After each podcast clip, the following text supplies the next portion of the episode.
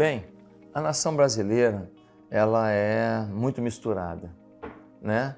Dificilmente alguém que tem uma pele branca, é, na verdade, não tem genes de origem africana, porque nós somos muito misturados. Inclusive, eu estava até escutando um dia desse que um problema que os franceses tiveram quando invadiram o Brasil foi esse.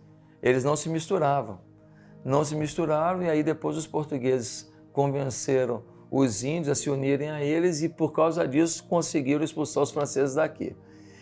Eu vejo a mão de Deus nisso, porque eu vejo que Deus tinha um plano para essa nação em termos missionários e isso não poderia ser bloqueado por um padrão só de raça, por um, uma linha só de, de, de, de pensamento, de química existencial. Então a gente precisava realmente ter uma nação que tem de tudo, branco, negro, mameluco, cafuso, e vem estrangeiro, e vem japonês, e casa com branco, casa com negro.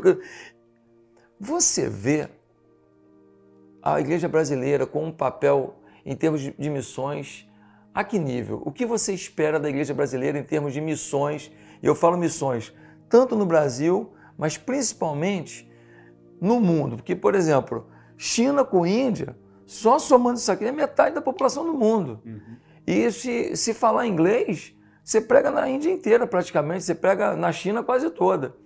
Então não está tão difícil. O pessoal fala do mandarim. Mandarim, todo mundo lá fala inglês também. Como que o Luciano, que roda tanto, prega, vai para conferências fora do Brasil, como que você vê a nossa realidade missionária e o nosso papel daqui para frente? Bom, então vamos uma coisa de cada vez. Eu, eu não vejo como acidental essa mistura nossa. Isso é, é fato. O passaporte brasileiro é o que mais vale no mercado negro. Mais vale. Por quê? Nós somos um dos poucos povos que não tem um biotipo único. Então, não, não vamos falar só do, do africano, do asiático de, de, de, de, olho puxado ou do Oriente Médio. Você pega Europa, você pega os países nórdicos, você pega a, a, a nossa América do Sul. Né? Então, normalmente, o boliviano, o colombiano, eles, eles têm uma cara, uhum. eles têm um biotipo, eles têm um... O brasileiro não.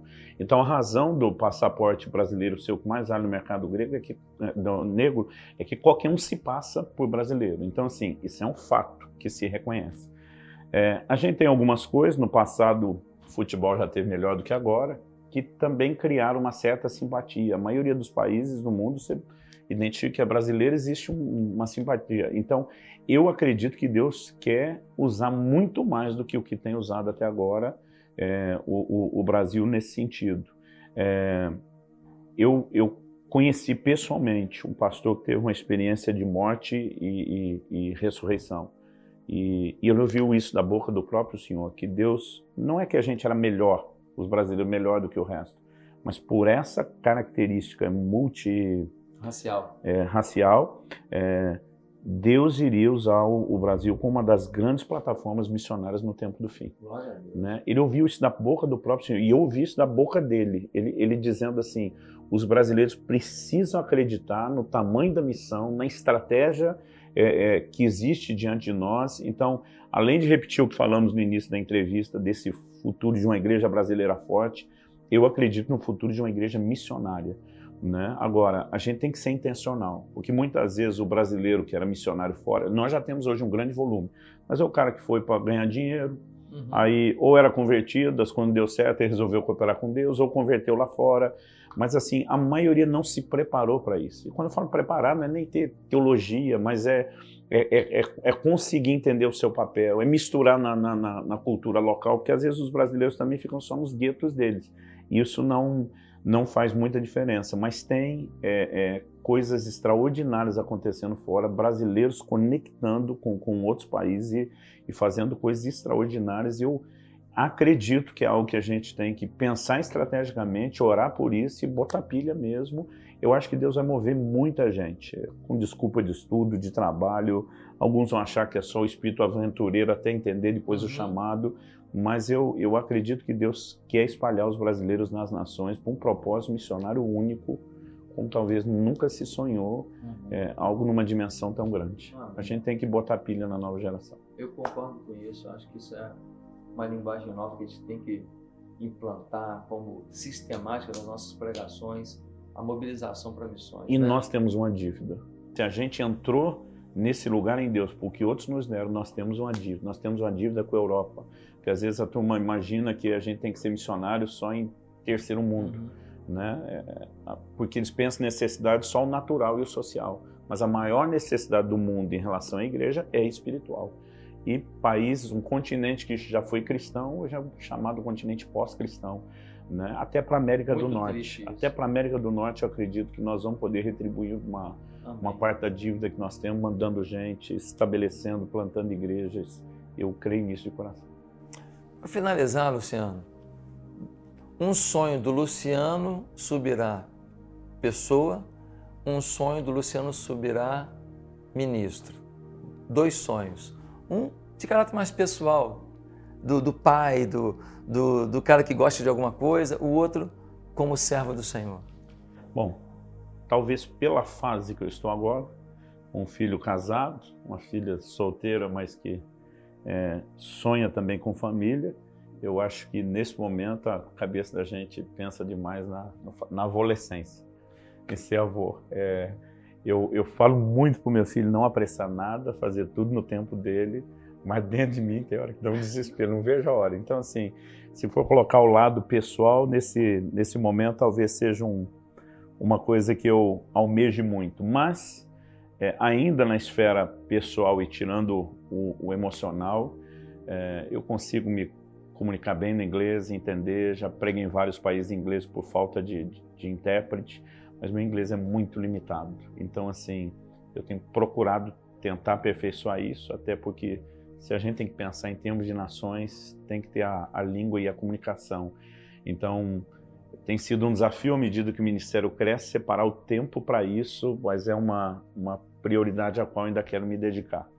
É, no sentido ministerial, é, durante muito tempo a gente foi ensinado, às vezes, a pensar pequeno em nome de humildade. Uhum.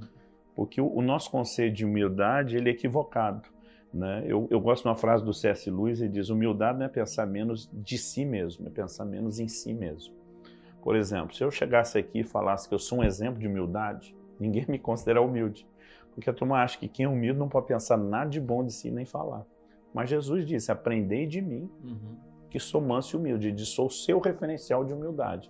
Então, aquilo que a gente pensa seria errado, Jesus fez.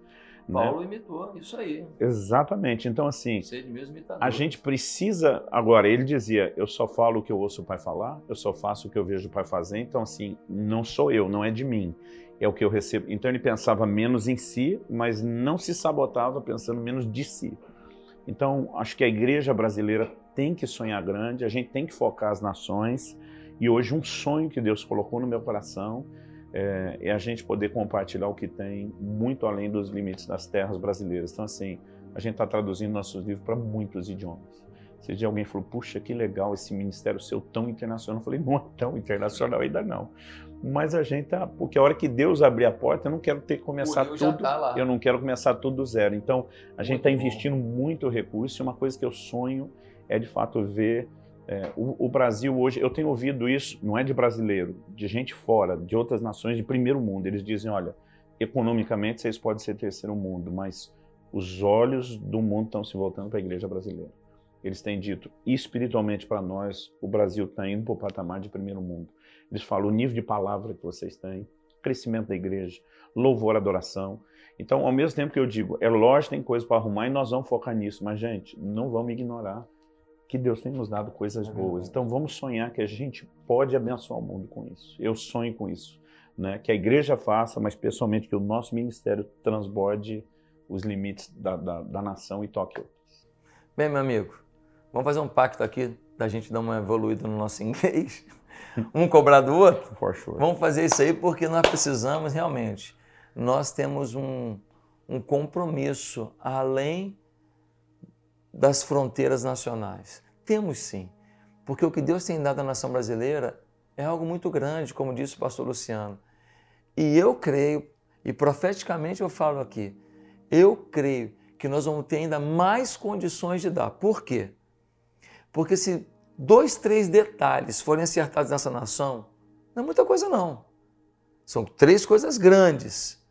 Duas, três coisas grandes forem acertadas, nós podemos ser um país de primeiro mundo. E além do conteúdo que a gente tem, da igreja que a gente tem, da palavra que a gente tem, do louvor que a gente tem, da visão empreendedora que a igreja já tem hoje, da paixão que já temos e da emoção que nós temos por vidas, tendo recursos para treinar e para enviar, E misericórdia. Financiar isso tudo. Misericórdia.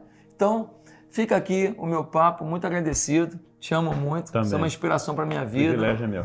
É um cara assim, quase 20 anos mais velho que eu, mas 15. você é mais novo que eu, né? E você tem que idade? 46. 46, eu tenho 50.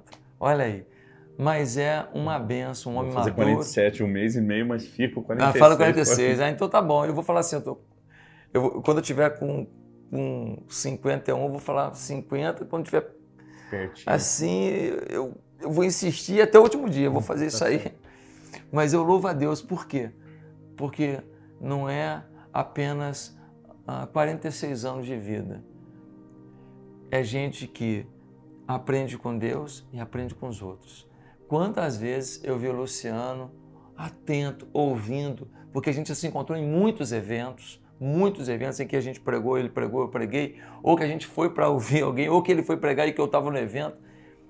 É um homem atento ao que Deus está querendo falar, seja por livros, seja por amigos, seja pelas escrituras, seja por uma adoração. Então, eu louvo a Deus pela sua vida, Luciano.